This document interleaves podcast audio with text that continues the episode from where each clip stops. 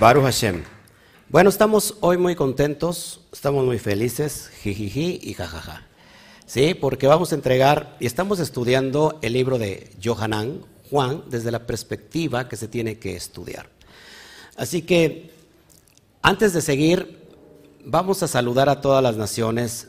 en realidad nos están viendo en lo que es Puerto Rico, lo que es Cuba. Por favor, un fuerte aplauso para ellos todos nuestros hermanos cubanos, puertorriqueños, República Dominicana también, por favor. Todas las islas que están ahí del Caribe. Un fuerte aplauso y abrazos también a la comunidad de Estados Unidos, por favor. Si es tan amable. A todo nuestro país, por favor a todo ancho y largo de nuestra república, donde nos ven, Baruch Hashem. Centroamérica, por favor, todo Centroamérica, les amamos. Suramérica, Iberoamérica, que es España, vamos, para allá. Todo lo que es Europa, Países Bajos, Baruch Hashem. Y también nos ven desde Israel, dale un fuerte aplauso a Israel. Bueno, estamos muy contentos, pero antes de seguir eh, en estos estudios, quiero, quiero apuntar algo, apuntalar algo, que este canal no es un canal religioso. Así que desde esa perspectiva es donde vamos nosotros, y yo creo que ya lo he estado anunciando desde muchos Shabbat atrás, que este canal no es religioso. En realidad no postulamos ninguna religión, ni pretendemos tampoco... Eh, hacerte igual a, nuestra ideología. Simplemente estamos analizando el texto desde, todo su contexto y abarcamos desde el contexto, por supuesto, histórico, que es importante entender un texto en el tiempo que se escribe, quién lo escribe y para quién se escribe, y, qué es lo, cuál es la cultura que está alrededor del, texto. Ese es desde desde el asunto filológico, si lo quieres llamar. Vemos la cultura, vemos la arqueología, eh, y todo lo que apunta para que nos dé luz en ese contexto. Y estamos viendo el sentido eh, del sentido so, del sentido elevado de cada texto, porque creo que en especial este libro de Johanan se escribe bajo ese, esa temática. ¿Todos aquí? Ahora, eh, no pretendemos tener la verdad. En realidad, recuerden que la Torah es, tiene más de 600 mil explicaciones prácticas. Es decir, que uno va a una película o va a una obra de teatro y hay mil personas viendo la obra de teatro. ¿Estás de acuerdo conmigo? Entonces no hay una, una obra, sino hay mil obras de teatro en ese momento porque hay mil personas que están viendo la obra. Y cada persona, desde su perspectiva, va a contar la obra de acuerdo como esa persona lo haya visto y lo haya visionado. Así que esa persona tiene su verdad, tiene la verdad desde su perspectiva. Así que nosotros no pretendemos eh, decir que tenemos la verdad, tenemos una perspectiva de la verdad y bajo esa perspectiva es que nosotros estamos enseñando. Así que, por favor, nosotros no respetamos a las personas que, que, están metidas completamente en la religión y desde ese punto de vista enseñan la Torah, está muy bien. La verdad, este, aquí, aquí respetamos todo así como también pretendemos que ustedes respeten nuestro punto de vista. Y si usted no está de acuerdo, es muy fácil, solamente que le quite ahí, que le pase a otro canal y la verdad, no se lastime viéndonos a nosotros, ¿verdad? Porque hay personas que, ¿cómo se les llama a las personas que les gusta que estarse lastimando? Masoquistas espirituales, no están de acuerdo con nosotros, bueno, por favor, eh, vive en shalom. Acá nosotros vivimos en shalom. ¿Ok? Así que hemos estado quitando eh, durante el tiempo que venimos caminando en la comunidad todas las escamas religiosas y esas escamas que nos han pretendido en realidad pretendemos acercarnos más al Eterno, al Akadosh Barujú, al Santo Bendito sea, a través de la religión, y en realidad vemos que la religión es Egipto. Y Egipto no se puede tener una comunidad, una comunión directa con el Bendito sea. ¿Por qué? Porque nos están volviendo el Yeter Jara. ¿Qué es lo que, lo que estamos eh, aprendiendo en este tiempo? Cómo quitar esas cáscaras de las clipot, esas cáscaras que envuelven el alma y que eso no permite que haya una relación directa con Hashem. Y eso se llama religiosidad. Así que respetamos a las, a las personas, repito, que lo miran desde otra perspectiva. Ellos tienen derecho a mirar esa perspectiva. ¿Por qué? Porque están viendo también la misma obra que nosotros estamos viendo desde su perspectiva. Lógico. Y también nosotros tenemos derecho a mirarla desde nuestra perspectiva. Así que cualquier persona que diga que tiene la verdad absoluta, en realidad no la tiene. La única verdad absoluta quien la tiene, el bendito sea. Así que pedimos su gracia, pedimos su misericordia para que nos elevemos y podamos conectarnos al bendito sea. ¿Qué le parece? Amén. Damos un fuerte aplauso al Kadosh Barujú, al santo bendito sea. Amén. Así que por favor, comparte, comparte, comparte. Si estás en YouTube, ya sabes, por favor, dale manita arriba, deja ahí tu comentario de dónde nos escribes, de dónde nos ves, sirve que te saludamos. También me gustaría que compartieras en todas tus redes sociales, en todos los grupos de WhatsApp y que por favor, si no te has suscrito al canal, a nuestro canal de YouTube, por favor, suscríbete ahora mismo y activa la campanita. ¿Para qué? Para que cada vez que salgamos en vivo te lleguen las notificaciones. Si tú estás en Facebook, exactamente lo mismo, no le pongas ahí me gusta, ponle un corazonzote ahí de me encanta.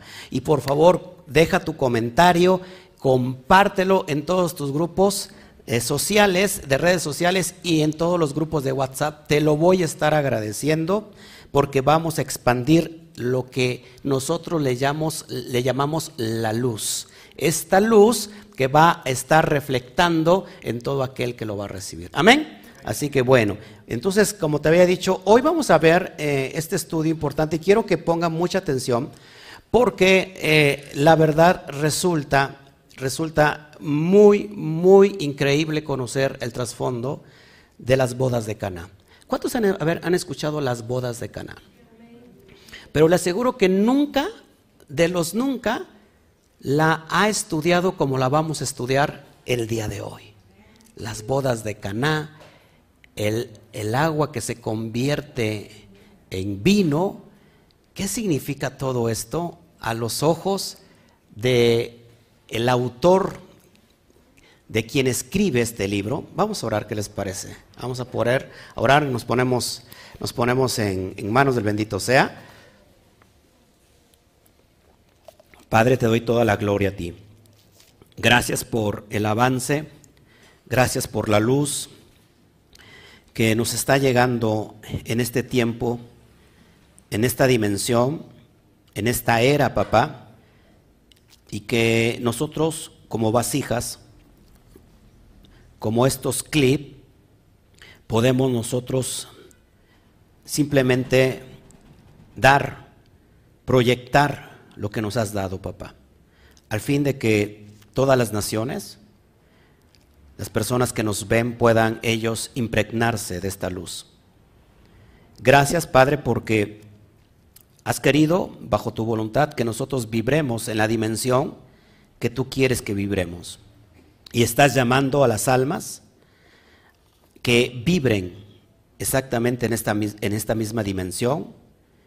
Padre, y al que llamas tú capacitas. Así que te doy gracias por todas las almas alrededor del mundo. Gracias por la or, por la, por la luz. Gracias, Padre, por las vasijas que están dispuestas para poder recibir.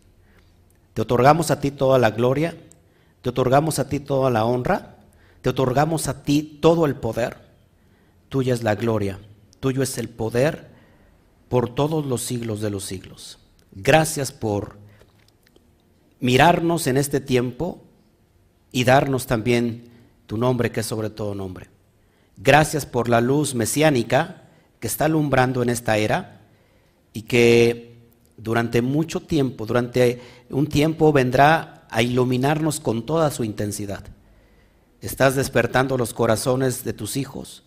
Estás despertando, Padre, eh, esos huesos secos que están muertos en todo el valle mundial y que están siendo hoy resucitados, están siendo levantados, recibiendo el soplo de los cuatro, desde los cuatro puntos cardinales de la tierra.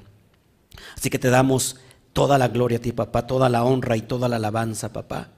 Y gracias por el Mashiach. Gracias por Yeshua y gracias por el tiempo, Padre, que nos has otorgado. Amén, amén y amén. Bueno, la verdad estoy muy emocionado, repito, porque es un manjar que nos vamos a comer el día de hoy. Y para eso tienen que sacar todos ustedes su, Biblia. Eh, eh, vamos a abrir la sección de la Brit Hadashah. ¿Qué significa Brit Hadashah? El pacto renovado, la, nueva alianza. Y vamos, estamos trabajando en el libro de Juan, en el Sefer de Johanan, un libro que fue escrito completamente en un sentido sot. ¿Qué significa sot, amados hermanos? ¿Eh? El secreto, el misterio. Cuando yo digo, vamos a estudiar desde la mística, mucha gente como que se espanta, porque piensan que la Biblia no tiene nada de mística. Y en realidad la Biblia, como el Tanaj, tiene completamente mística por el lado que tú le quieras ver. Lo que pasa es que no estamos acostumbrados a escuchar eh, términos, mensajes, palabras, eh, y por eso queremos de alguna manera satanizar textos o contextos o palabras porque no están en nuestro argot. Deuteronomio 19, 19 dice que las cosas ocultas y secretas le pertenecen a Shem. Más las reveladas son para nosotros y para nuestros hijos. La palabra oculta es la palabra sot. Mística significa misterio. Entonces las cosas secretas, las cosas ocultas, las cosas misteriosas le pertenecen al bendito sea. Y Él ha querido revelárnoslas en este tiempo y en esta dimensión. Se dice que las cosas secretas, los códigos secretos son mucho más de lo que se ha revelado. Es decir, la Torah, toda la Torah, al menos los cinco libros de Moshe, más que todos los libros, están en códigos. Y que cuando hay códigos se necesita decodificar. Y entonces es en la acción de decodificar códigos, se le compete a la mística, porque la mística tiene que ver con las cosas secretas y ocultas. Sí, hay cosas secretas y ocultas, y entonces, como el Eterno dice, clama a mí, y le dijo al profeta, y yo te enseñaré cosas secretas, cosas ocultas que tú no conoces. Así que bendito sea el Akadosh Barujú, el santo bendito sea, que hoy nos va a revelar nuevas cosas. ¿Todos aquí? Así que si usted no cree que tiene en sus manos un libro que es completamente místico, amados hermanos, está usted dejando de creer en la grandeza del bendito sea. Amén. Así que ahorita va a entender por qué el agua y por qué el vino y va a entender todo lo que te estoy diciendo. Por eso estoy muy emocionado. Así que vámonos y vamos a entrar al primer versículo. Dice así, voy a leer todo el texto de, las bodas de Caná y vamos a ir señalando ahí y tú vas a ir subrayando, por favor, esta riqueza que no se halla a simple vista. Por favor, comparte, comparte.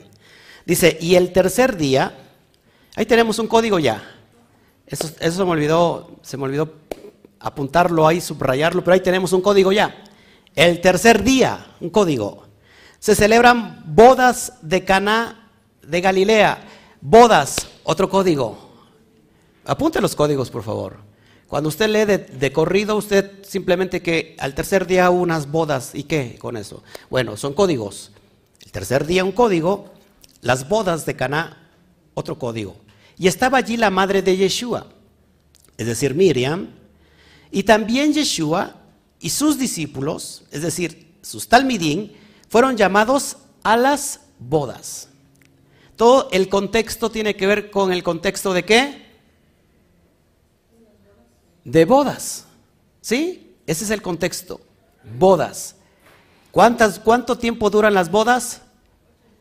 Siete días y más. Se alarga la fiesta. Así que era el tercer día.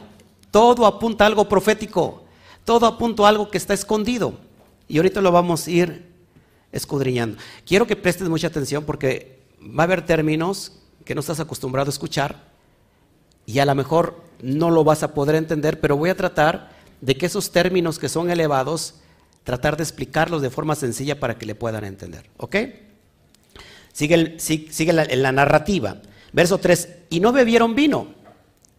Y no bebieron vino porque se les acabó el vino de las bodas.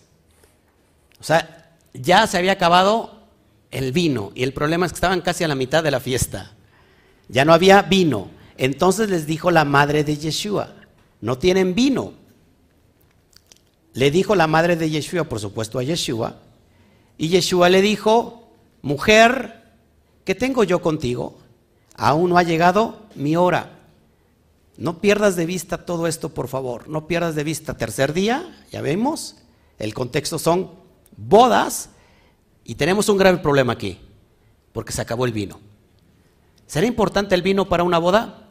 Al menos en la cosmovisión judía, sí, y mucho. Y hoy te voy a entender por qué. Acuérdate que lo que estamos leyendo, amados hermanos, es un mashal. ¿Qué es un mashal? Una parábola. Estamos leyendo una imagen figurada porque esto se, puede eh, traducir como un midrash, el Midrash es una imagen, una analogía, es una historia, muchas veces ficticia, otras, cosas otras veces verdadera, pero no se enfoca, no se enfoca el contexto de la enseñanza en, la, en la narrativa, sino en lo que está detrás del lenguaje figurado. Así que estamos leyendo un lenguaje figurado. ¿Cómo iniciamos el libro de Juan, el libro de Yohanan? Con un mensaje completamente figurado. Es decir, una parábola, un mashal, y cada vez que hay un mashal tiene que haber un, un inshal. ¿Y qué es el inshal? La cosa en sí, lo que significa la parábola. Sí, el significado de la parábola. Así que yo les estoy mostrando ahora mismo el, lenguaje figurado de una historia que había, que había una boda y que eh, al tercer día se les acabó el vino. Sí, esa es una historia, es, un, es una parábola. Y vamos a extraer lo importante, la enseñanza profunda que está detrás de esto. Seguimos, verso 5. Su madre dijo a los camareros, hagan todo lo que les diga. Es decir, hagan lo que Yeshua les diga. Seguimos, verso 6. Y conforme a la purificación, otro código, la purificación de los judíos, recuerda que estamos hablando de una, de una boda que judía. Cuando decimos una boda, los mexicanos pensamos en una boda mexicana. Los chilenos pensarán en una boda chilena. Los gringos o los americanos pensarán en una boda americana. Los chinitos en una boda chinita. Oriental. Pero lo que estamos narrando es una boda judía. Había allí seis vasijas, otro código. Seis vasijas. ¿De qué eran las vasijas? De piedra. Vasijas de piedra es un código que te lo voy a enseñar, Baruch Hashem. Y eran para el agua. En hebreo es Kadei Even Le Taharot o Le Tahará, que contienen dos o tres baños cada una. Esas vasijas son para purificación. De acuerdo al contexto judío, hay, hay una acción de lavarse las manos antes de probar alimentos. No es como la cosmovisión occidental de que nosotros nos lavamos las manos por higiene y vamos con jabón, pero no de una forma ritual. En, el tiempo del primer siglo eh, y hasta el día de hoy se conoce como Netilá Yadaín. ¿Qué es la Netilá Yadaín? El, lavar, el lavado de las manos y que hay unas jarras especiales para lavar los utensilios. Todo judío, antes de probar alimento, se hace el lavado ritual llamado Netila Yadaín, el lavado de manos. Todos aquí, ese es el contexto, por eso tenemos que mirar, pues, poner los ojos en la cosmovisión judía. Y contenían dos o tres baños cada una, es decir, que también se sumergen en, algunos aspectos los instrumentos que se, que se, van a utilizar, porque son consagrados, en este caso, para eh, usarlos de forma kadosh. Ese es el contexto. Sigo, y ahorita lo vamos a ir analizando. Yeshua les dice, llenad de agua los recipientes de agua. Acuérdate que estoy leyendo el texto de acuerdo al Codex Sinaiticus uno de los códices más antiguos que tenemos eh, y que nos permite hoy, gracias a la tecnología, estarlo estudiando. Así que no es lo mismo que tienes en Reina Valera. Estamos desde el Codex Sinaiticus. ¿Todos aquí?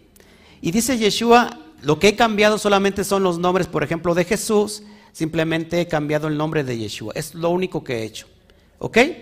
Llenad de agua los recipientes de agua y los llenaron hasta el borde. O sea, hay unas vasijas de piedra.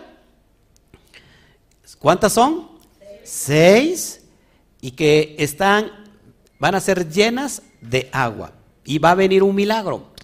Todos nos clavamos con el milagro, pero recuerdan que es una analogía.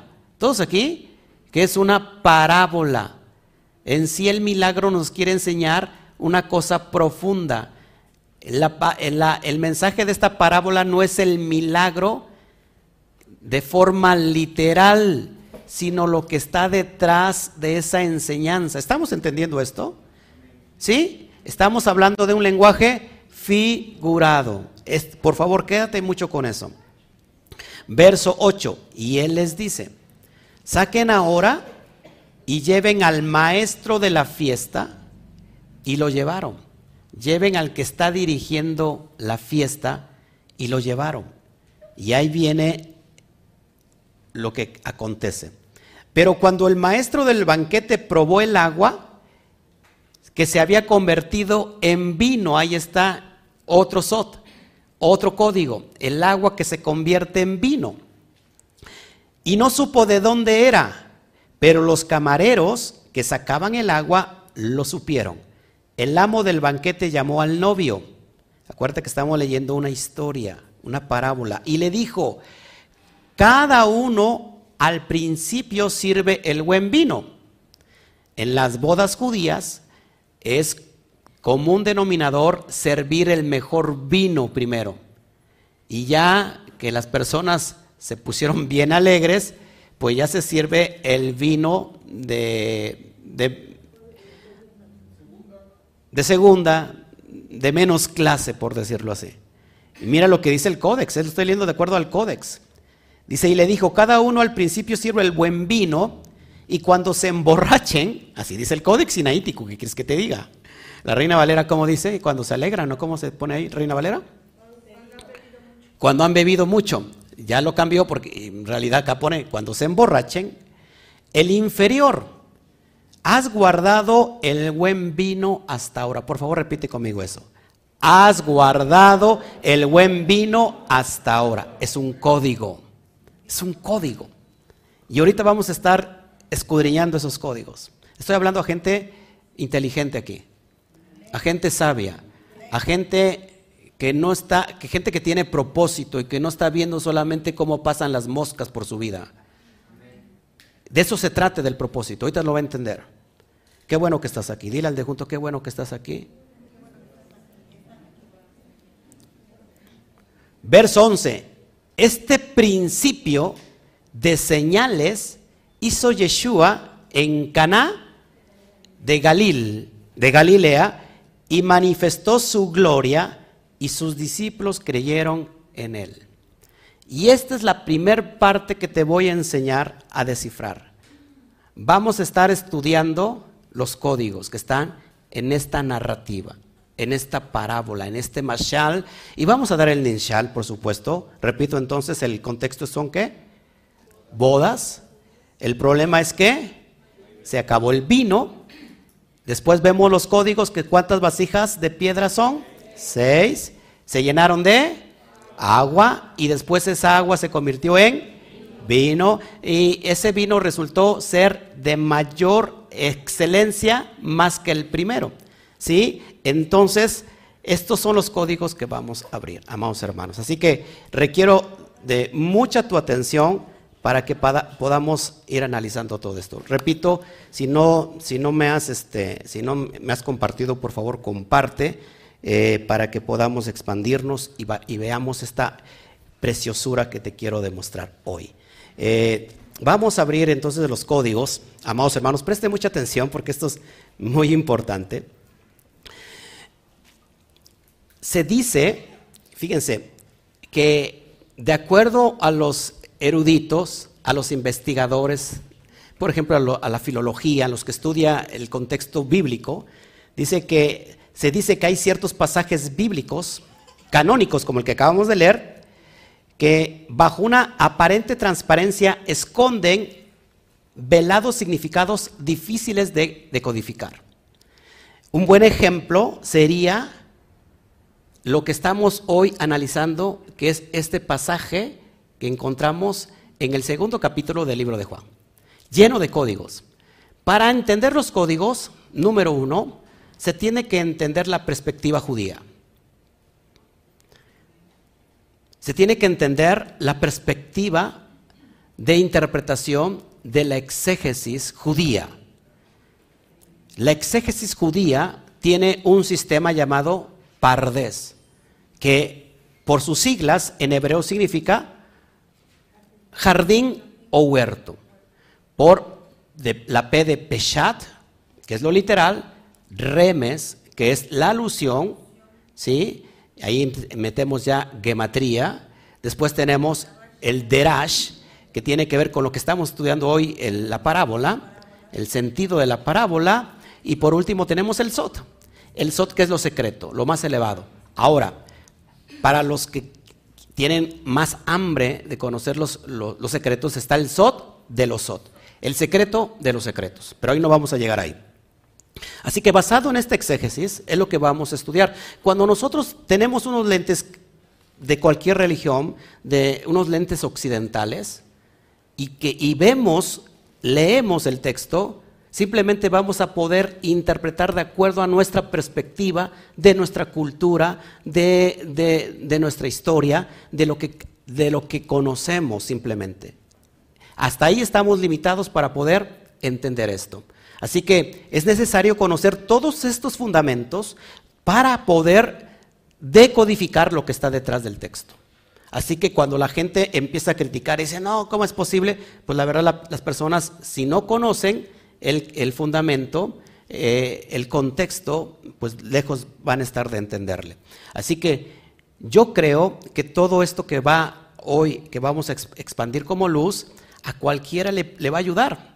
A un, a un, pastor de la denominación que sea le va a ayudar, porque no se va a pelear con lo que él está enseñando. ¿Cómo se va a pelear si estamos estudiando el texto desde su contexto? ¿Sí me explico?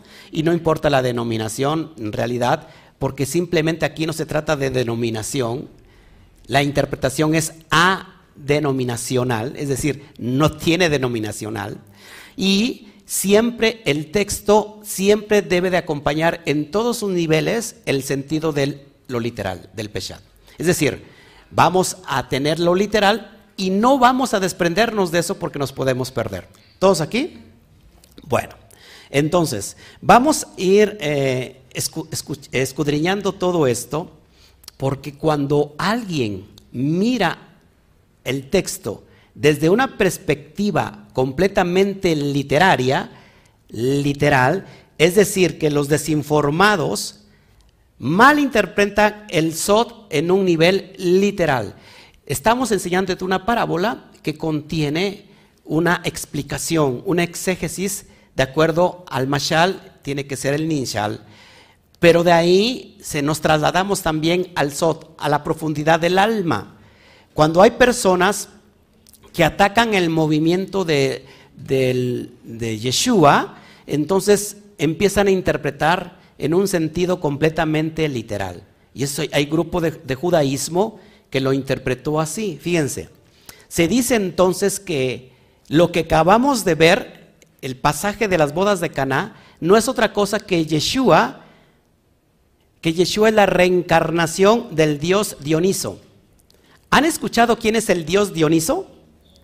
Bueno, se los voy a comentar solamente para poner el contexto y que cuando nosotros interpretamos de una forma literal un texto que no está para interpretarse de esa forma literal del Peshat, sino que tiene que interpretarse en su debido nivel, cometemos el error que, por ejemplo, este grupo está interpretando del texto de Juan.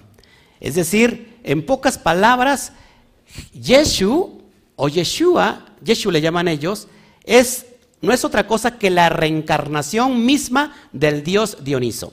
¿Y por qué? Vamos a contarles un poquito de esto para que una vez que yo explique esto, esta mala interpretación, entonces vamos a interpretarlo de acuerdo a lo que los ojos del autor, a lo que la perspectiva del autor quiso enseñar. Hay una gran similitud de la leyenda griega del dios del vino. ¿Cuántos saben que hay un dios del vino en la cosmovisión griega? Es decir, de Baco Dioniso o Dionisio. Por ejemplo, ojo aquí, se cuentan leyendas de que en el suelo donde cayó la sangre de la deidad de Dioniso, crecieron vides llenas de gruesos racimos de uvas rojas. O sea que la deidad está muy compenetrada con el vino. Y luego Dioniso le enseñó a la humanidad cómo crear vino a partir de esas uvas. Escuche esto, esto es real. Esto, e, esta es una mitología griega de un dios pagano. Aquiles Estatio, en las aventuras de Leucipe y Citopón, recuerda cómo un bondadoso granjero y pastor, lo estoy leyendo textualmente, eh, Icario preparó una comida ante el dios Dioniso en los días en que la humanidad no tenía buenos refrigerios. En aquellos días la gente bebía la misma agua de sus bueyes, la misma agua que sus bueyes. Entonces Dioniso agradeció al pastor por la comida, dándole una taza para beber. Pero en lugar de encontrar agua en la copa, Icario encontró el vino del propio Dios. Así que el agua se convirtió en, en vino. En su emoción le rogó al Dios que, supiera cómo se hacía una bebida tan fina y Dioniso se lo dijo. Según la leyenda, la fabricación de vino se extendió desde allí y se estableció en un festival para honrar el regalo del Dios, de la, Dios a la humanidad. Otros dos historiadores antiguos Diodorus Siculus y, Plinio el Viejo hablan de fuentes de vino que brotaban solas del suelo y del agua del manantial del templo de Dioniso, que tenía sabor a vino en los días festivos. Esto lo vemos en Diodorus Siculus, Biblioteca de la Historia. Eh, y por ese contexto, esta gente malintencionada dice, ¿te das cuenta que este, cuál es el Dios que convierte el agua en vino? El Dios Dioniso. Así que Jesús o Yeshua es la reencarnación del dios Dioniso. ¿Hay una similitud con la historia de, de, convertir el agua en vino con este dios? Pues sí. Si nos quedamos con esa interpretación de forma literal, podemos creer eso. Pero en realidad el autor, un judío, que vimos desde el primer capítulo la profundidad de su exégesis. ¿Cuántos vieron eh, el estudio de Logos? Solamente el estudio de Logos que duró más de dos horas para poder entender cuál era esa expresión que llamó el luz y que esa luz era la vida de los hombres. Nos llevamos dos horas y media para poder interpretar lo que el, autor quería decir en el capítulo 1 de que quién era el logos o a qué se refería que ese logos, esa dabar o esa expresión creó el universo y lo que hay. Todos lo vimos aquí y ya lo entendimos. Ahora imagínate ese nivel. ¿Cuántos le han entendido ese nivel de profundidad? ¿O cuánto les ha costado trabajo todavía? Sea sincero. Porque son muy profundos. Ahora imagínate si nosotros estudiamos literalmente las bodas de Caná vamos a creer en esta barbaridad, por supuesto. Ahora viene entonces, presta atención, la interpretación de estos códigos porque son impresionantes. Así que voy a, voy voy a empezar a analizar todo esto. Por ejemplo, los cántaros o las tinajuelas para agua, eh, metafóricamente están representados como la hidria que es el cuerpo humano. ¿Dónde lo vemos? En Eclesiastés capítulo 12. Vamos para allá, por favor, me acompaña. Y estamos saboreando un rico cafecito. Ahorita lo convertimos en café. Eclesiastés, por favor. Me voy a ir muy, muy despacio porque la verdad no, no, no, no me importa el tiempo. Eclesiastés capítulo 12. Por favor, así que acompáñame. ¿Me acompañas, por favor? Y ahorita vamos a estudiar ahí tantito. 12.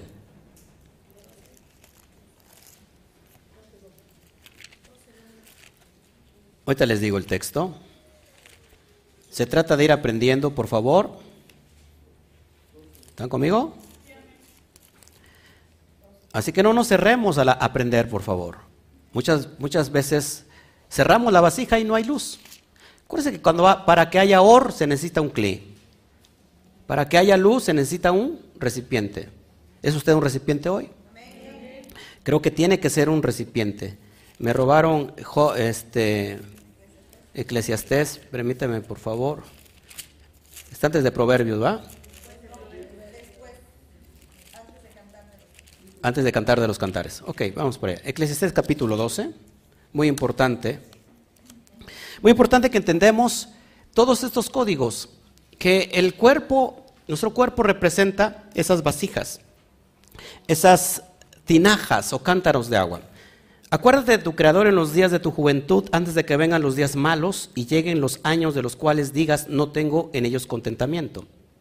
Antes de que se oscurezca el sol y la luz, perdón, y la luz y las estrellas y vuelvan las nubes tras la lluvia, ¿cuándo temblarán, las, eh, temblarán los guardas de la casa y se encorvarán los hombres fuertes y cesarán las muertes que han disminuido a ver, déjame poner mis, mis lentes.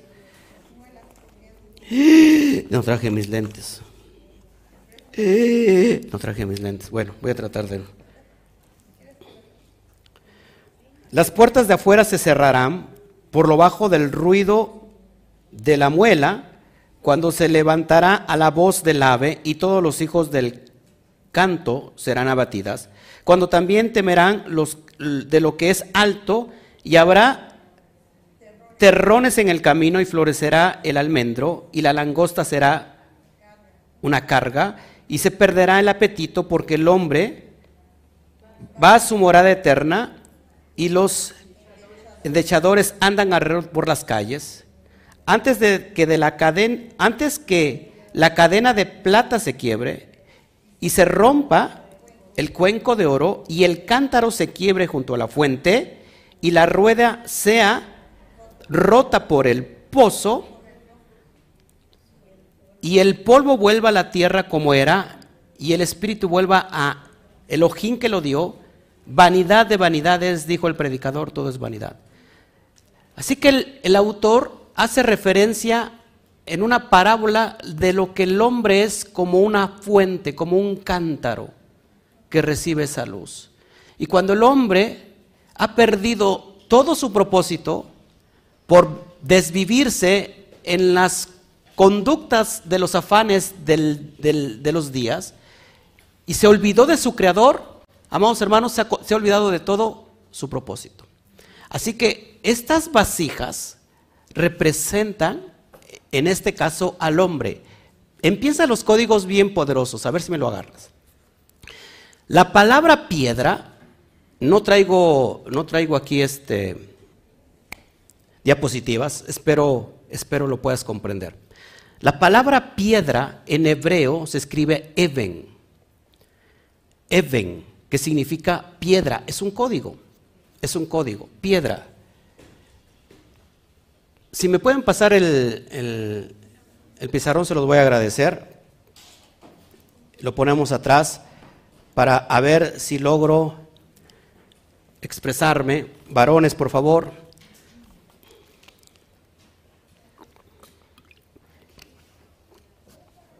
Mientras saludamos a todos los que nos están viendo, por favor, compartan, compartan. No se pierdan esto, aquí lo ponen acá atrás, por favor. Aguas con, con los cables. Aguas con los cables. Pon atrás, pon atrás, más por acá. Más atrás, hacia, hasta atrás, hasta atrás, hasta atrás. Ok. Ok, ahí. Bueno, vamos a tratar de descifrar esto. A ver si lo, si lo, si lo, si lo ven.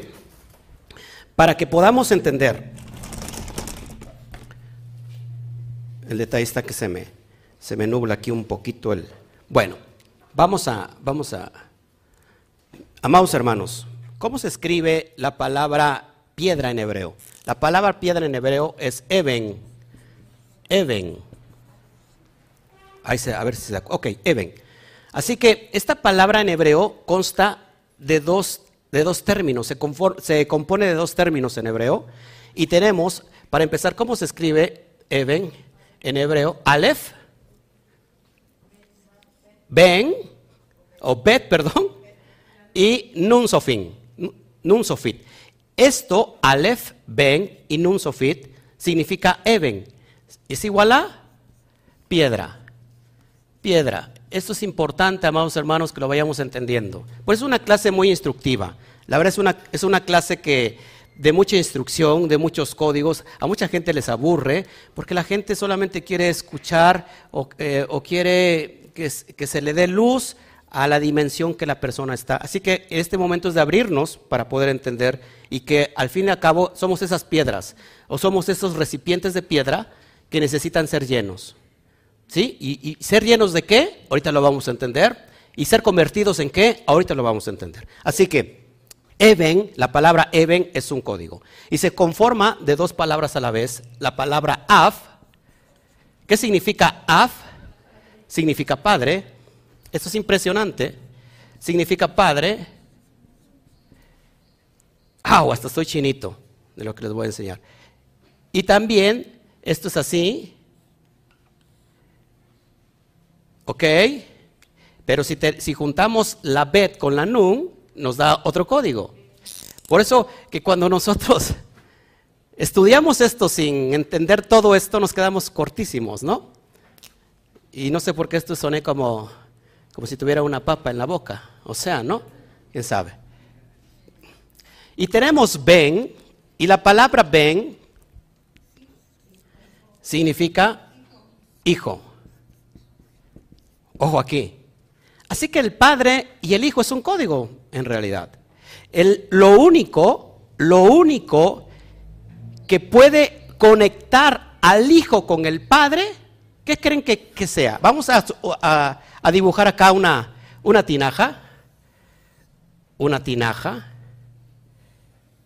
una tinaja de piedra. ¿Todos aquí? Una tinaja de piedra. ¿Cuántas tinajas habían?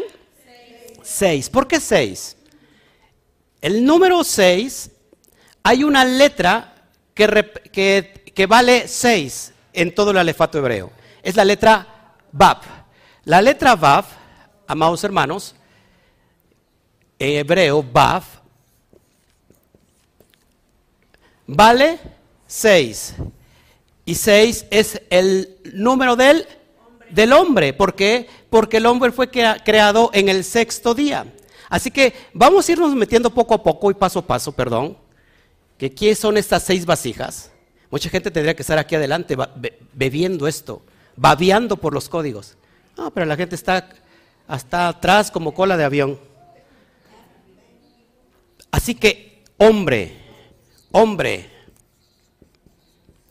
¿Todos aquí? Ahora, vamos a los códigos. Lo único que puede mantener conectado, unido al Padre con el Hijo, ¿qué creen que sea? ¿De qué fueron llenas las tinajas? No, no, no, no, no. Usted no está aquí. Yo me voy de aquí, vámonos. Me voy de aquí. De agua. Impresionante esto. Agua. Agua. Lo único en esta dimensión que puede mantener conectado al Padre con el Hijo es la Torah. El agua representa la Torah. Siempre que veamos en la Biblia, en el Tanaj, el agua es representante de la Torah. Así que cuando la vasija, que somos nosotros, de piedra, es llena de agua, comienza el proceso de redención. Ojo aquí. Así que como el agua, que es la Torah, nos va a limpiar, Ezequiel capítulo 36, vamos para allá por favor rápido. Ezequiel 36, porque esto es impresionante. Digo, si no me vendo yo, pues ¿quién me vende, verdad? Ezequiel 36.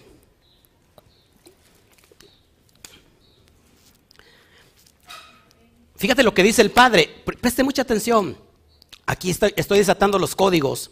Y si la gente se duerme, camarón que se duerme, se lo, se lo lleva a la corriente y amanece en un cóctel al otro día porque no es kosher. Así que hay muchos camarones el día de hoy, por no decir otra cosa. Dice así, 25 de Ezequiel, capítulo 36. Esparciré sobre vosotros. ¿Quién está hablando? ¿Quién está hablando? El Padre. Esparciré sobre vosotros agua limpia. ¿Qué es la agua limpia? la Torah. Y seréis limpiados de todas vuestras inmundicias. La Torah nos limpia, nos purifica. Y de todos vuestros ídolos os limpiaré. Ojo aquí, lo único que hace contención entre el Padre y el Hijo es la Torah. Porque en esta dimensión la Torah nos limpia pero no nos unifica con el Padre todavía. Estamos en el proceso de limpiar. ¿Estás conmigo? Pero todavía no nos unifica. ¿Cuándo nos unifica? Eso es lo importante. Cuando esta agua, este líquido, se convierte en vino. El vino ahorita usted lo va a entender, el vino representa la revelación del secreto. Y aquí lo va a entender. ¿Puedo borrar esto? Así que el proceso de iniciar una relación el Padre con el Hijo es a través de la Torah, porque esta agua nos va a limpiar, nos va a limpiar de todas nuestras inmundicias, nos va a preparar para estar delante de Él. Y dice el verso 26 de ahí mismo, os daré un corazón nuevo. La Torah nos cambia el corazón ¿de qué? De piedra. Os daré un corazón nuevo y pondré espíritu nuevo dentro de vosotros y quitaré de vuestra carne el corazón de piedra y os daré un corazón de carne. Esto es importante. Cuando pasa este proceso, viene el milagro. Y el milagro es el vino. Voy a borrar esta parte, ¿lo puedo borrar ya? El vino. ¿Cómo se escribe vino en hebreo?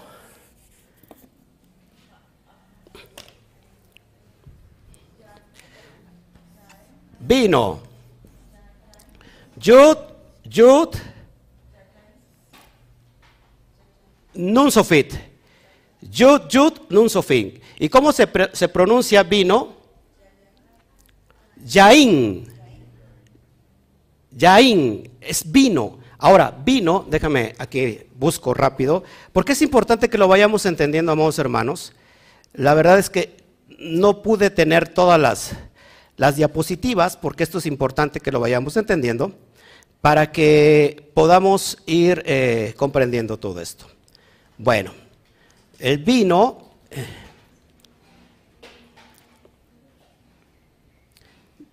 Yain, Yain, se escribe así, Yain, Yain es vino, vino. ¿Cuánto vale la palabra vino? Sumamos, por favor, todos. Yud, 10, Tenemos 2 yud, 10 y 10, 20. ¿Cuánto vale la nun? 50. ¿Cuánto tenemos? 70. Tenemos un valor en gematría de 70. Eso es importante que lo vayamos analizando. ¿Por qué el vino representa el secreto? El agua está representando, ojo aquí, el agua representa la Torah escrita. ¿Sí? ¿Todos acá? Pero la Torah escrita necesita ser revelada. El vino representa el secreto de la Torah. Así que la palabra secreto en hebreo es sot. ¿Cómo se escribe sot? Lo voy a poner aquí al ladito, acá arribita. Sot, en hebreo, samech, sot, bab y dalet. Esto es secreto, secreto. ¿Cuánto vale la samech?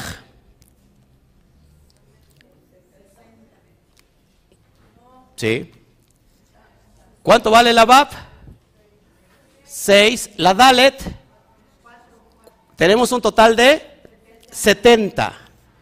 Así que, amados hermanos, estamos decodificando lo que estamos viendo en la boda de Cana. La piedra representa al ser humano, al ser humano.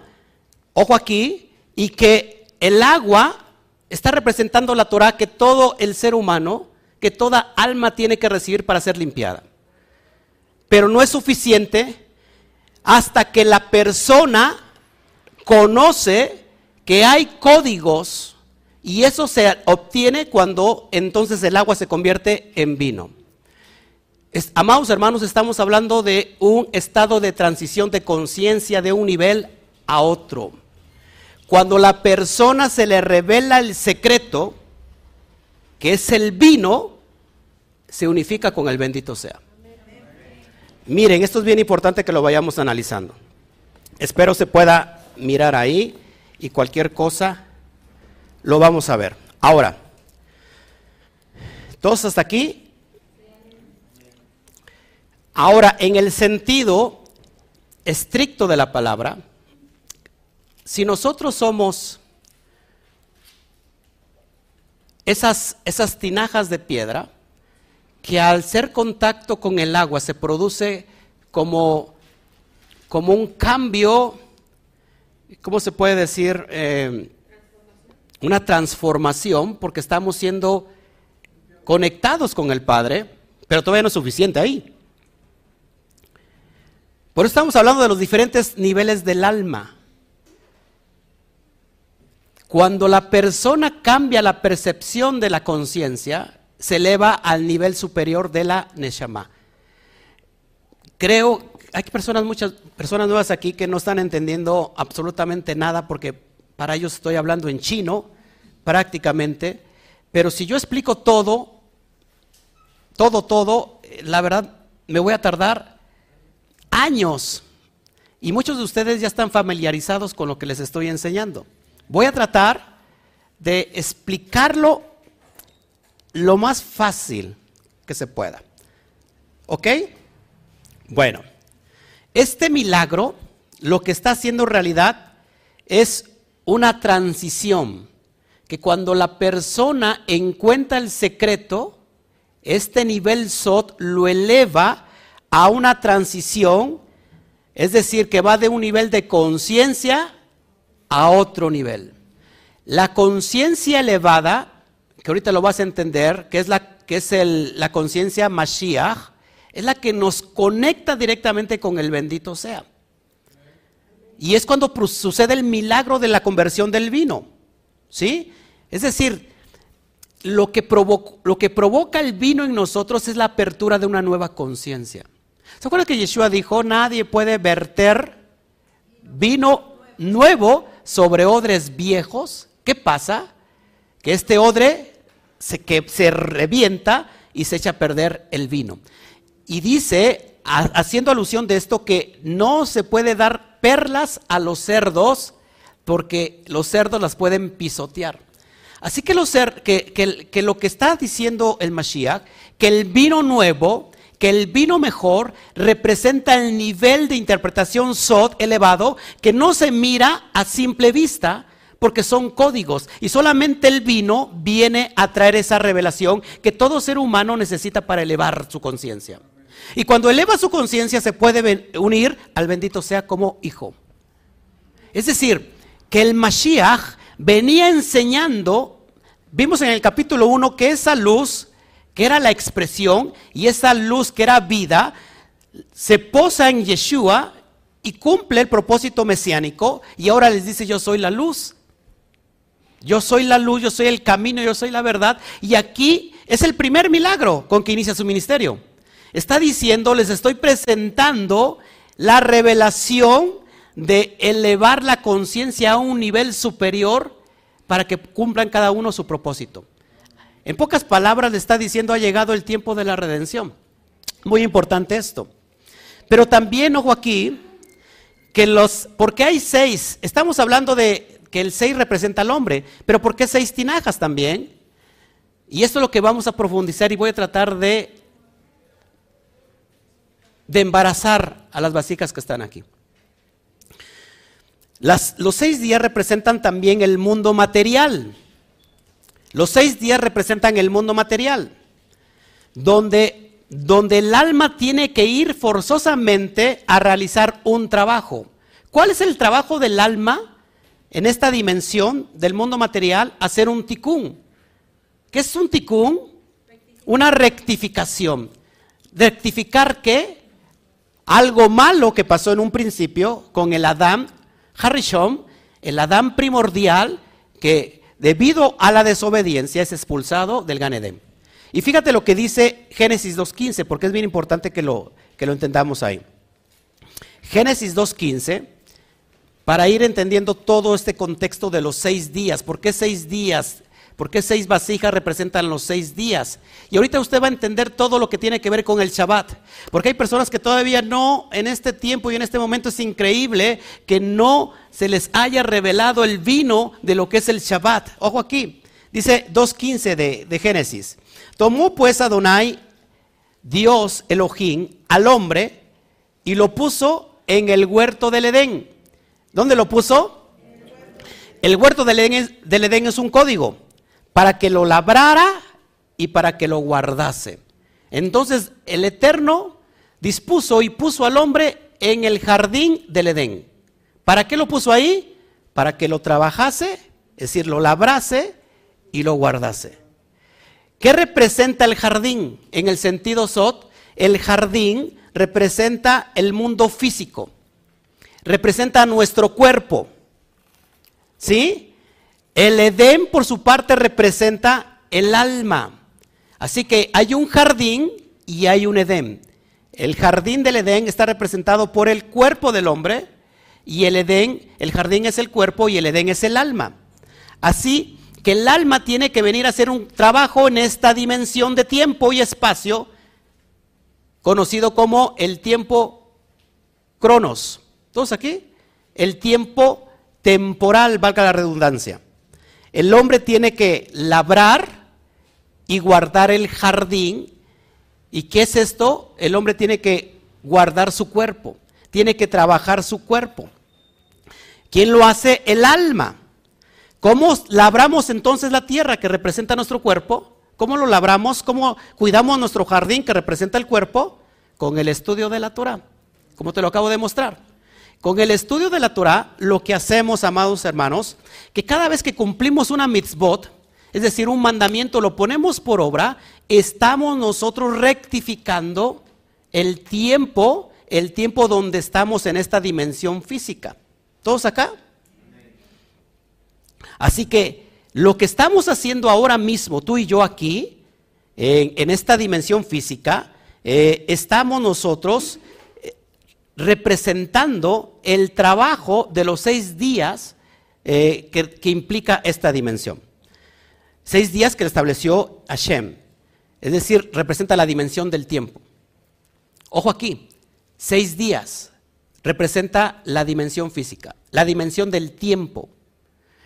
Entonces, Amados hermanos, ¿qué sigue después de los seis días? El séptimo día. Y el séptimo día representa el Shabbat. Y el Shabbat está representado desde la cosmogonía, desde la eternidad. El Shabbat no tiene tiempo, no es el tiempo temporal de los seis días, sino que el Shabbat está representado por el tiempo atemporal, es decir, con la eternidad. Eso es bien importante que lo vayamos analizando. Así que Shabbat está fuera de toda la cosmovisión, de toda la percepción del, del tiempo y del espacio. ¿Sí? Seis tinajas. Este representan los seis días que el hombre tiene que trabajar su cuerpo en la dimensión física. Entonces, cuando Yeshua convierte el vino, el agua en vino, es decir, Yeshua está revelando el secreto que necesita el alma en esta dimensión para poder ascender, tal como Yeshua lo hizo. Eso es bien importante. Entonces la nueva conciencia representa el vino y el vino también representa la era mesiánica. Amados hermanos, porque estamos los seis días, está haciendo alusión al séptimo día, al séptimo milenio, a la era milenial. ¿Todos aquí? Parece que se me duerme usted. Así que el milenio, la era milenial, el Olán Abba, la era por venir, está marcando en, en una nueva era de elevación de conciencias. Es decir, que el agua se ha convertido en vino. La, la conciencia del Mashiach es el vino, el sod de la Torah. Es decir, el que revela el secreto de la Torah. Entonces, ¿cuál es el propósito de esta parábola? Que la conciencia Mashiach es llevar a la humanidad a la transición del nivel de la conciencia. Fíjese, esto es bien importante. Por eso Pablo decía, ahora tenemos la mente de Cristo.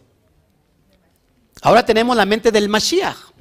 ¿Qué es tener la mente del Mashiach? Tener esa conciencia del sod del vino que nos conecta directamente con el bendito sea y nos unifica con el Padre. Es, sí, exactamente. porque fíjate, cuando Yeshua va a la, crucifixión, ¿qué representa la crucifixión en el sentido sod? La muerte del yo. Es el bitul, la muerte de la misma muerte. La crucifixión representa la muerte de la muerte. ¿Por qué? Porque la muerte se enseñoreó desde lo que hizo mal el Adán primordial. Adán desobedeció y entonces fue expulsado del, del y entonces había una, una espada con flamas que no permitía entrar al hombre y tomar del árbol de la vida para que se volvieran eternos. Así que Adán es, es caído y la muerte entra en Adán por el Yetzer Hará y hasta el día de hoy, amados hermanos, la muerte sigue reinando. ¿Por qué? Porque todavía hay Yetzer en el hombre. Entonces Yeshua lo que vino a presentar es que la muerte de la muerte en la crucifixión es la muerte del yo, el bitul, que se le conoce como en el sentido cosmogónico, el bitul, la muerte del yo, del, del, ego, del Yetzer Y entonces esa crucifixión es, es nuestro estado muriendo a ese apego a la carnalidad, al Yeter Hará, y ahora entonces podemos entrar directamente al Gan Eden y comer del árbol de la vida para convertirnos en eternos. Eso fue lo que hizo Yeshua. Eso es lo, que está presentando ahora Yeshua en ese tiempo que convierte el vino y que se está cumpliendo precisamente en el día de hoy. Eso es impresionante. ¿Sí? Muy importante todo esto. Así que si, si el hombre si la, dimensión física que representan esos seis días tiene que ver con el trabajo del alma, ¿dónde tiene que trabajar el alma para que sea elevada? ¿En dónde tiene que trabajar? ¿En qué nivel de alma estamos hablando que tiene que ser elevada, que tiene que ser trabajar? No, en el nivel del alma. ¿En qué nivel del alma tiene que trabajar? En el nefesh. ¿Por qué en el, nivel Nefesh tiene que trabajar y que el Nefesh representa la materia, el Nefesh representa la tierra? ¿Por qué tiene que trabajar el alma en el nivel Nefesh? Porque ahí está la suciedad, ahí está el Yister ahí está la contaminación y la influencia de la serpiente. lo, que en la mística se le conoce, amados hermanos, como el, el, el tumá. ¿Qué significa tumá? La impureza del serpiente. Es decir, que cuando Adán desobedece, se le impregna la impureza de la serpiente por la desobediencia y entonces ahora lo que para Adán vivir en la dimensión del Gan Edén, que era la eternidad, es expulsado y ahora el hombre tiene que trabajar precisamente en esa área inferior llamada Nefesh. ¿Todos aquí?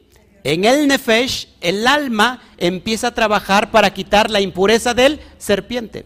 Porque todo ser humano, para las personas nuevas que están aquí, que no me están entendiendo absolutamente nada, todo ser humano tiende siempre al pecado, al yeter hará, a la mala inclinación, una y otra vez.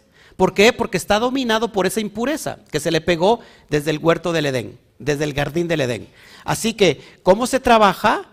Estos seis días se hicieron para trabajar constantemente, labrar el jardín, cuidar el jardín, a fin de que, de que nos elevamos para el día séptimo, el Shabbat. Muy importante todo esto. Entonces el séptimo alude al milenio. ¿Todos aquí, amados hermanos? Muy importante todo esto. Muy importante. Entonces, fíjense, en el nivel Nefesh se nos da la Torah escrita. ¿Por qué? Porque cuando el hombre trabaja en su Nefesh, cumpliendo la mitzvah, ¿qué es la mitzvah? El mandato, obedeciendo el mandamiento, entonces ahí empieza a trabajar ya para poder ser elevado. Esto es muy importante, amados hermanos. ¿Estamos entendidos hasta aquí? Bueno, espero que sí, ¿eh? Así que, amados hermanos, ojo aquí, ojo aquí, porque viene lo interesante. Si los seis días representan el trabajo del alma en el nivel de la materia, entonces el Shabbat representa el tiempo de la eternidad, el tiempo de la era mesiánica, el tiempo de la transición de la conciencia del Nefesh hasta la Neshama. Muy importante todo esto. Porque hay personas que todavía para ellos guardar el Shabbat no es de importancia. Porque la persona se exige, la persona quiere guardar el Shabbat, pero no tiene el código de revelación. Por lo cual sigue estando en su mismo nivel. Vamos por favor a Isaías, por favor, que es bien importante. Muy importante que conozcamos esto. Isaías capítulo 58. Por favor. Espero me lo estén entendiendo. Yo sé que son cosas muy profundas y trato a veces de ser muy sencillo para hablarlo, pero pienso que, a veces Isaías 50 y 8. Vamos para allá, por favor, porque es muy importante esto. Vamos, por favor, al texto.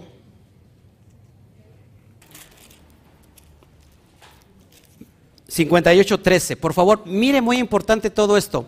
¿Por qué, ¿Por qué la persona sigue teniendo huecos existenciales? Porque aunque se le ha vertido el agua de la Torah, no ha pasado el milagro sobre su vida, el milagro del vino. Fíjate lo que dice, la observancia del día de reposo. Si retrajeres del día de Shabbat tu pie de hacer tu voluntad en mi día santo y lo, y lo llamares delicia, apunta eso por favor, y lo llamaras, llamares delicia, ese es un código yo soy el pastor de los códigos. Pero ¿qué quieres que te diga? Son códigos, todos son códigos. Lo llamares delicia, santo, glorioso de Adonai, y lo venerares no andando en tus propios caminos, ni buscando tu voluntad, ni hablando tus propias palabras, entonces te deleitarás, nuevamente deleite, en Adonai, y yo te haré subir a las alturas de la tierra y te daré a comer la heredad de Jacob tu padre, porque la boca de Adonai lo ha hablado. Te explico esto. Cuando el hombre le vale un pepino y un comino el Shabbat, amados hermanos, simplemente está viviendo de apariencia, está viviendo en la ignorancia porque no sabe lo que está haciendo. Está siendo un fanático porque simplemente lo están haciendo otros. Él también se quiere sentir en esa dimensión, pero es una persona ignorante. No sabe lo que está haciendo. Si los seis días en el sentido físico representa el trabajo del alma, estamos hablando de estos seis días que, puedes hacer todo tu trabajo que quieras, pero que el séptimo lo guardarás. Así que cuando la persona realmente ha encontrado el trabajo, lo ha, guardado y ha cultivado, ha cuidado y labrado su jardín, su físico, está dispuesto para subir a las alturas. Y el Padre dice, te te llevaré a las alturas. Es decir, amados hermanos, cuando el alma no termina el trabajo, no puede entrar a la dimensión de la eternidad. Porque, ¿qué crees? Edén, ¿qué significa Edén? El Edén significa lugar de delicias. Cuando la persona, el alma, ha encontrado cómo labrar su tierra, que es su cuerpo, amados hermanos, puede entrar en la dimensión eterna y unificarse con el Padre, porque a ese día le ha llamado delicia. ¿Por qué crees que el Shabbat representa la cabeza del hombre? ¿Por qué crees que el Shabbat está en la parte superior del hombre? La cabeza tiene siete orificios. Si tú cuentas la cuenca de tus ojos, de tu, de tus, de tu nariz, de tu boca, de los oídos, son siete orificios. ¿Por qué crees que está en la parte más elevada? ¿Por qué crees que la dimensión del alma se divide al menos en tres en esta, en esta dimensión? Nefesh, Ruach y Neshama. Porque la parte elevada representa la eternidad y aquí se encuentra el nivel de conciencia mesiánica donde el Adón, donde el Rabbi Yeshua nos está introduciendo. Él pagó, él quitó el Yeter Hará del mundo a causa del Adán primordial y volvió a entrar ahora sí al jardín y comió del fruto del fruto del árbol de la vida para convertirse en eterno, que es lo que tenía el propósito de Adán. Ese, ese, ese propósito lo perdió. Y ahora Yeshua entra y te está enseñando y nos está enseñando cómo adquirir esa vida eterna. Pero ¿qué pasa? El Shabbat no se ha convertido en delicia para todos. El Shabbat se ha convertido en una carga. Tengo que ir a guardar el Shabbat. Ay, es una carga ir hasta Mendoza. Hermanos, si vives aquí, aquí a dos, tres cuadras o a cinco. Tengo que guardar el Shabbat porque si no, ¿qué van a decir los hermanos de mí? ¿Qué va a decir el pastor de mí? Ah, ni, te, importa qué dice el pastor de ti. Porque el Shabbat se les ha hecho una carga en lugar de ser una delicia. Es decir, no han entrado al reino de los cielos. No han entrado al reino de los cielos, a la dimensión del Olán Abba. ¿Cuándo se vive el reino de los cielos? ¿En el tiempo venidero? ¿O en el, en el día de hoy se vive el Hoy estamos viviendo en la eternidad. ¿Por qué crees, amados hermanos, que Yeshua decía yo soy el Adón del Shabbat? ¿Por qué Yeshua decía yo soy el Adón del Shabbat? Yeshua no estaba diciendo, olvídense del Shabbat, quítenlo. Porque la conciencia mesiánica es lo que representa el Shabbat.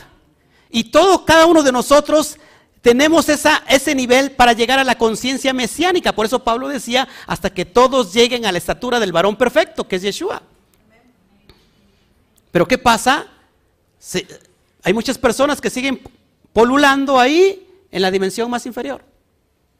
Y el Shabbat lo ven como una carga cuando debe de ser una delicia. ¿Cuándo entramos a la eternidad? Ahora. Ahora mismo. Por eso Shabbat no tiene que ver con nada religioso. Hay gente que se mata. Porque mucha gente dice, es que hay que guardar el Shabbat y muchos dicen, el Shabbat cae en miércoles, se cae en jueves. El Shabbat es un código que no tiene nada que ver con la religión, tiene que ver con la purificación de tu alma. ¿Sabes cuándo se, vuelve ese código? ¿Cuándo se vuelve la purificación de tu alma? Cuando ese, código se ha convertido en, en, vino. Cuando esa agua en ti se ha transformado en vino, en el sot. Y entonces puedes entrar a la Olán en este momento y en este tiempo y no te tienes que esperar hasta el tiempo venidero. Ya estás viviendo el reino de los cielos. Es impresionante, amados hermanos. Es decir, que Shabbat, este día, el séptimo, en realidad es un Shabbatón sempiterno. Es un Shabbatón sempiterno. Y ya estamos viviendo en esta dimensión. ¿Te das cuenta? Cuando abrimos esos códigos, cuando se nos revelan esos códigos, estamos entendiendo entonces el milagro de Yeshua en nosotros, que el agua se ha convertido en vino, que lo que estaba escondido, que lo que estaba en códigos, se ha recibido a través del secreto del Sot, a través del vino, para darnos esta luz. Se ha perfeccionado. ¿Sí? ¿Qué más? ¿Qué más encontramos en esto? Fíjese, eso es muy importante. La boda. ¿Por qué la boda? El contexto de la fiesta son unas bodas. La boda está representada que, acuérdate que hay una unión entre el bendito sea y su pueblo Israel. Esa es la bodas. Entonces, es el trabajo, esto representa el objetivo del alma, hacer la unificación con el Padre, con el bendito sea. Le conocemos esto como el yihud, la unidad. Por eso la área más elevada del alma, ¿se acuerdan cómo se llama? No, la dimensión más elevada. No, la más elevada. Estamos cinco niveles del alma. En esta dimensión, tres. ¿Eh? No, hay otra elevada. Yehidá. Yehidá se extrae la palabra yihud o la palabra ejat, que significa unidad en un solo. Es cuando el, eh, cuando el, el Mashiach o cuando Yeshua toma la fuente de esa, de esa transformación y entonces hoy me uno con el Padre y dice, yo y el Padre, uno somos. Es decir, encontrar el Debekut. ¿Qué es el Debekut? También esa unidad de, de, de, hacerme uno con el Padre. Eso representa la boda, la boda entre Hashem y el pueblo de Israel. ¿Eh? La unidad compuesta. Ojo aquí, que Israel también es un código. Israel no se trata solamente de una nación, eso es, eso es en el sentido, eh, se puede decir, práctico. Israel es un código, Israel representa la humanidad, Israel representa el alma. Muchos se van a ofender con esto. Israel está compuesto de tres dioses paganos, por ejemplo. Isis, Ra y él. ¿Cuántos sabían esto? Que está diciendo usted, pastor. Cuando el hombre se convierte en ese Israel es capaz, se convierte en la cabeza es capaz de haber destruido todos los becerros de oro que están en el hombre. Es capaz de destruir a Isis, a Ra y a él, porque había un Dios llamado él. Impresionante esto. ¿Te das cuenta que son códigos? Entonces el Olam Abba es el mundo venidero donde se va a manifestar la luz del Mashiach. Es el mejor vino del tiempo final. Por eso el vino de los últimos tiempos es el mejor, el refinado. Y está sucediendo ahora, amados hermanos, estamos viviendo ya, vamos a entrar al, sexto milenio. Cuando entremos al sexto milenio, ya, ya estamos en el séptimo milenio. Ya estamos cerca de la era del Mashiach. Ya estamos preparados, pero ¿qué crees? Ya se había presentado hace dos mil años. Así que ya estamos siendo preparados. Dice eh, el libro de Éxodo, prepara, le dice a Moshe el Eterno, prepara a tu pueblo porque eh, al tercer día, prepáralo, santifícalo hoy y mañana, porque al tercer día desciendo. ¿Cuántos días eran de la boda? Tres. Estamos viviendo también el tercer milenio. Alégrese. Pero si no ha encontrado, amados hermanos, no importa que venga el reino, el reinado milenial, literalmente, no importa que venga si usted no ha hecho el trabajo que le corresponde durante esos seis días en esta manifestación física. Es para que todos nosotros ya estemos viviendo el reino de los cielos aquí y ahora. ¿Sí? ¿Estamos aquí? ¿Estamos entendiendo? Bueno. Me voy ahora sí, sigo, sigo adelante. Rápido. Hay preguntas al último. A ver, ¿qué pasó? Ah, 70 naciones también tiene que ver con muchas cuestiones. 70 naciones. ¿A quién está haciendo referencia Israel? A las 70 naciones. De hecho, que le digo que Israel es un código. Israel no solamente es una nación. Y hay personas que quieren vestirse como israelitas o como judíos, pero en realidad, amados hermanos, ¿yo por qué creo que yo no me he visto como judío? Porque Israel es un código. No tiene nada que ver con la perspectiva física. Tiene que ver con la perspectiva espiritual. No sé si me explico. Bueno, sigo adelante, ya voy a la recta final. Después, acuérdense que al último todas las preguntas que quieran. Después de esto descendió a Cafarnaún, él y su madre, sus hermanos y sus discípulos, y permanecieron allí no muchos días. Se manifestó a través del milagro la gloria, la gloria del código Mashiach, la gloria de la era mesiánica, la gloria de, sí, de, de la manifestación mesiánica, de la luz escondida.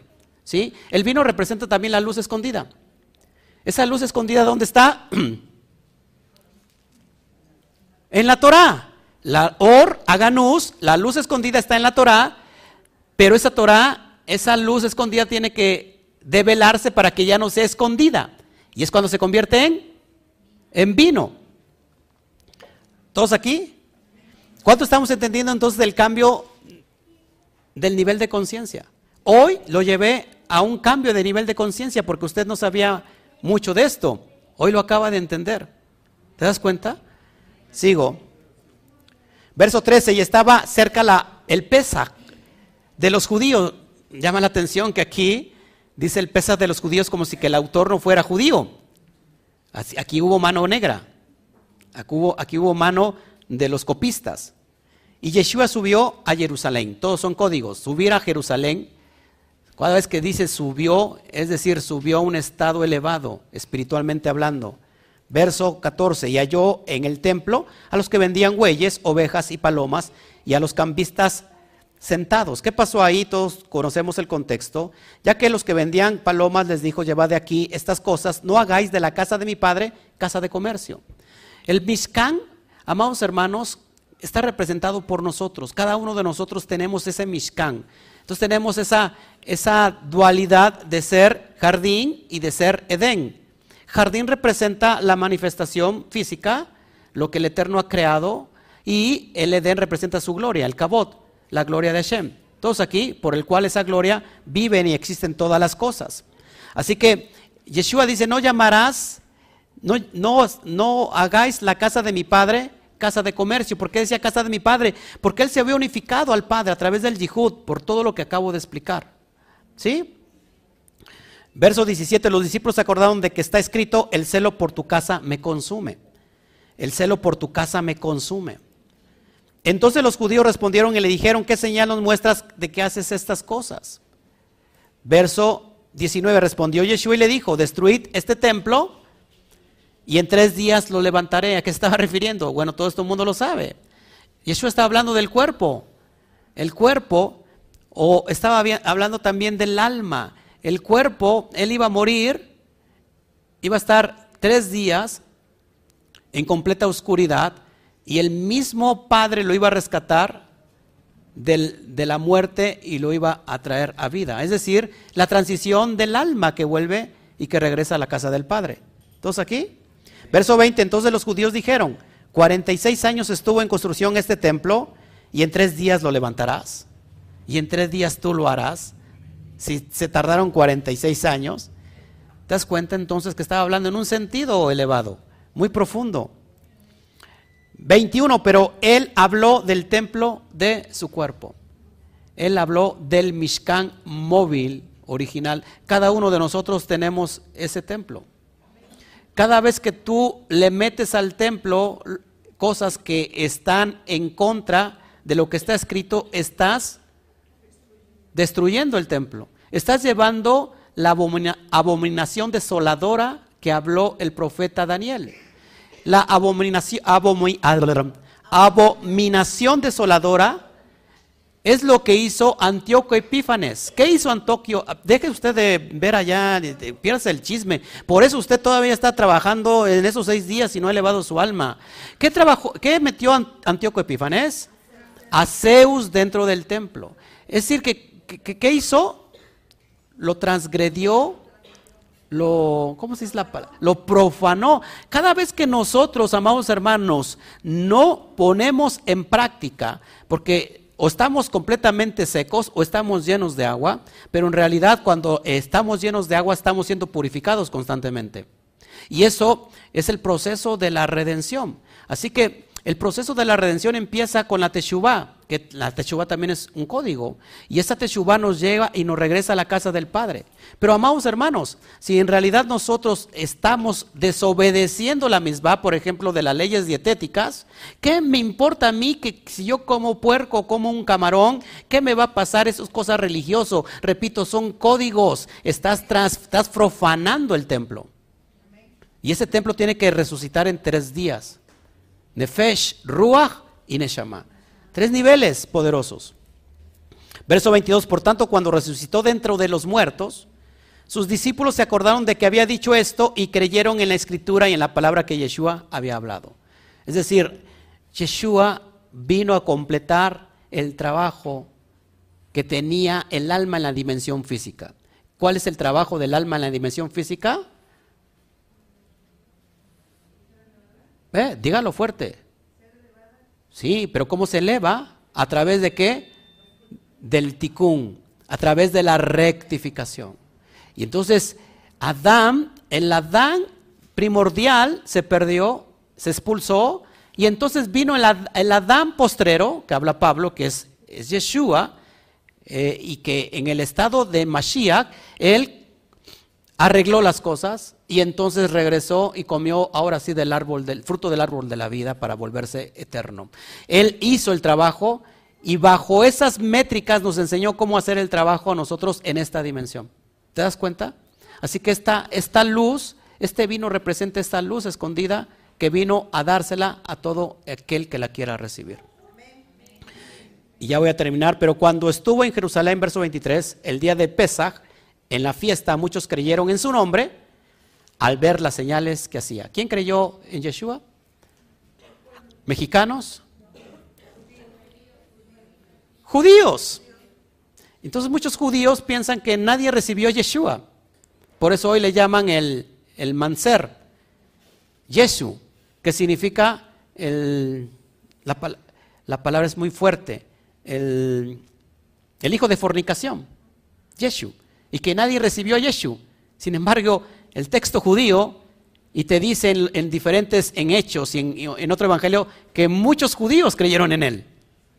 No creyeron en él mexicanos, ni chilenos, ni argentinos, ni cubanos, lo que creyeron en él eran judíos. O sea que es importante todo esto, por las señales que él hacía. Verso 24, pero Yeshua no se fiaba de ellos porque conocía a todos los hombres. En este aspecto, a este grupo de, de de fariseos, dependiendo de, la escuela de Shammai o bien de la escuela de Gilel. Y verso 25, ahora sí con esto termino, porque no tenía necesidad de, de que nadie testificara acerca del hombre, porque él mismo sabía lo que había en el hombre.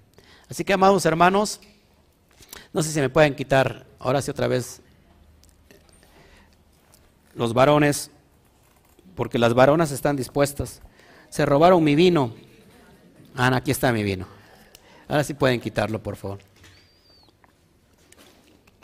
Y ayúdeme ahora sí, por favor, en... Amados, así que gracias por, por la paciencia. En realidad se requiere de mucho tiempo para ir entendiendo todos estos conceptos. Y más que nada paciencia por usted, porque es necesario que conozcamos todo lo que está detrás de esto. Preguntas ahora sí, Amada, por favor.